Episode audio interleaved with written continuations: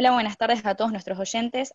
Estamos en otro episodio de Reinventando la Argentina y en este capítulo nos encontramos con eh, un periodo, una época muy importante y eh, nos van a acompañar nuestros dos expertos, eh, Julián y Tomás. Hola, buenas tardes. Buenas tardes, gracias por la invitación.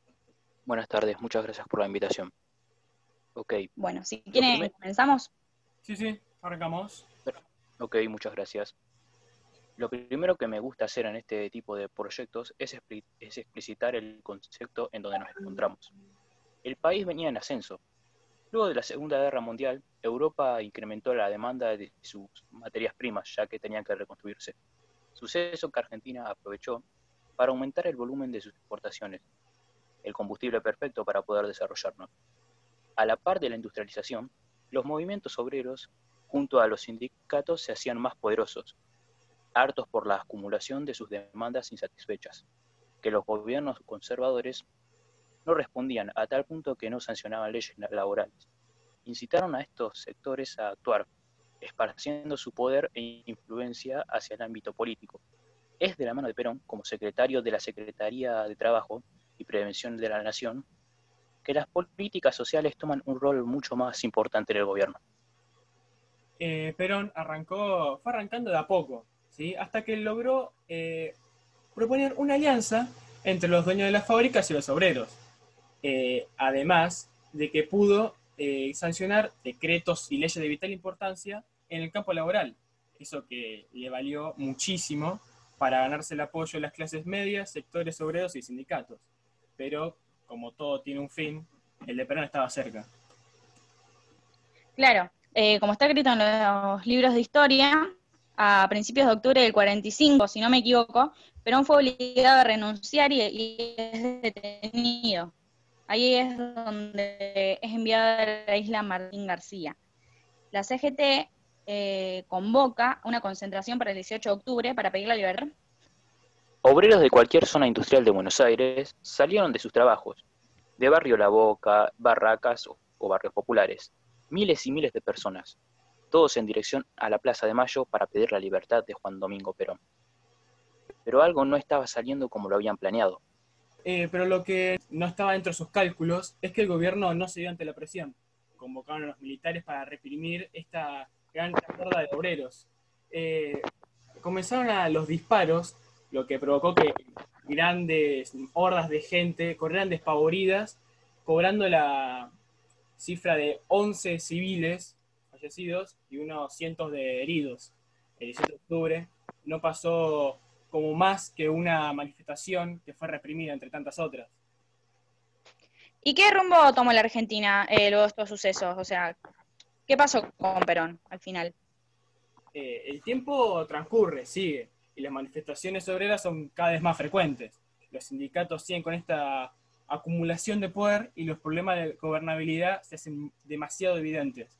Así que el gobierno toma la decisión de ir a elecciones, no sin antes exiliar a Perón a Paraguay en secreto para no enfurecer a las masas.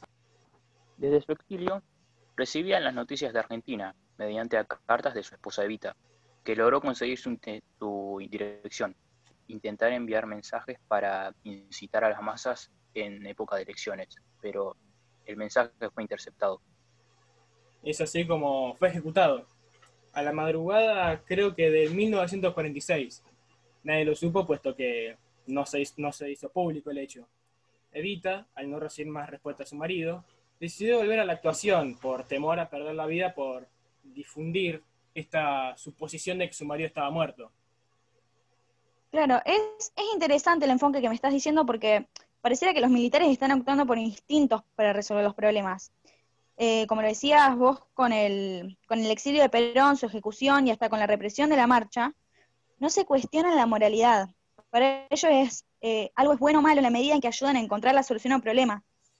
Similar eh, a lo que decía Watson, si mal no recuerdo, uno de los fundadores de la concepción de Homo Faber y el padre del conductismo, movimiento que dicta que la conducta es el resultado de, de un condicionamiento.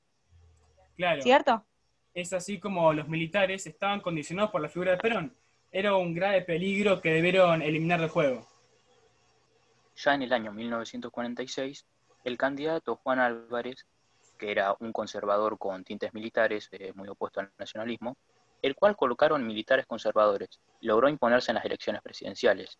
El problema es que hubo sospechas de fraude electoral, ya que a pesar de no tener ningún tipo de oposición seria sin Perón, eh, los militares eran los que manejaban todo esto y eran todos los de, los de la década infame.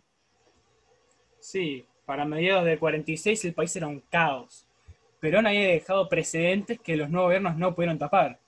Y fue cuando comenzaron a haber facciones terroristas dentro del país, es que el, el Estado se vio forzado a legislar sus demandas. El nuevo gobierno, liderado por Juan Álvarez, se dio ante las manifestaciones y sancionaron nuevas leyes referentes al campo laboral, a la igualdad entre hombres y mujeres, como el voto femenino, ya que era un proyecto de ley incluso desde antes de su presidencia.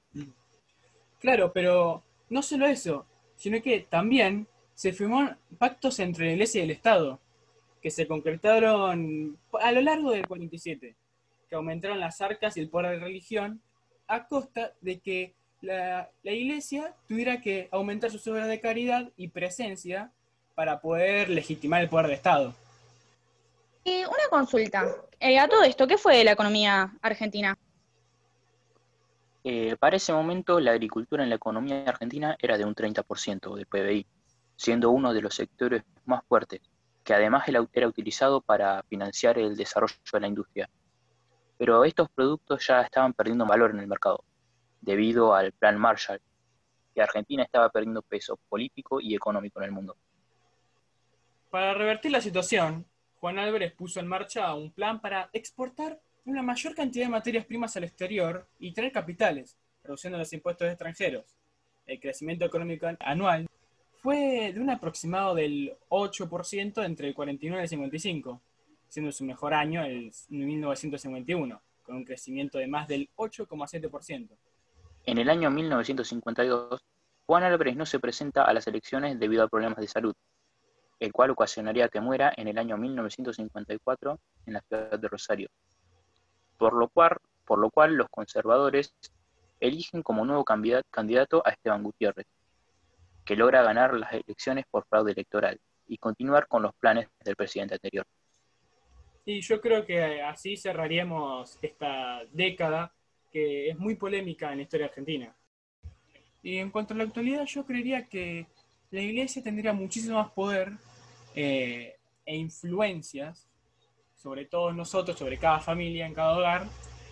Y en cuestión de derechos no estaríamos tan diferentes eh, a los demás países de Sudamérica, puesto que habríamos seguido la corriente a nuestros países limítrofes. En, cuanto a economía y política, Argentina estaría mucho más del lado con Estados Unidos.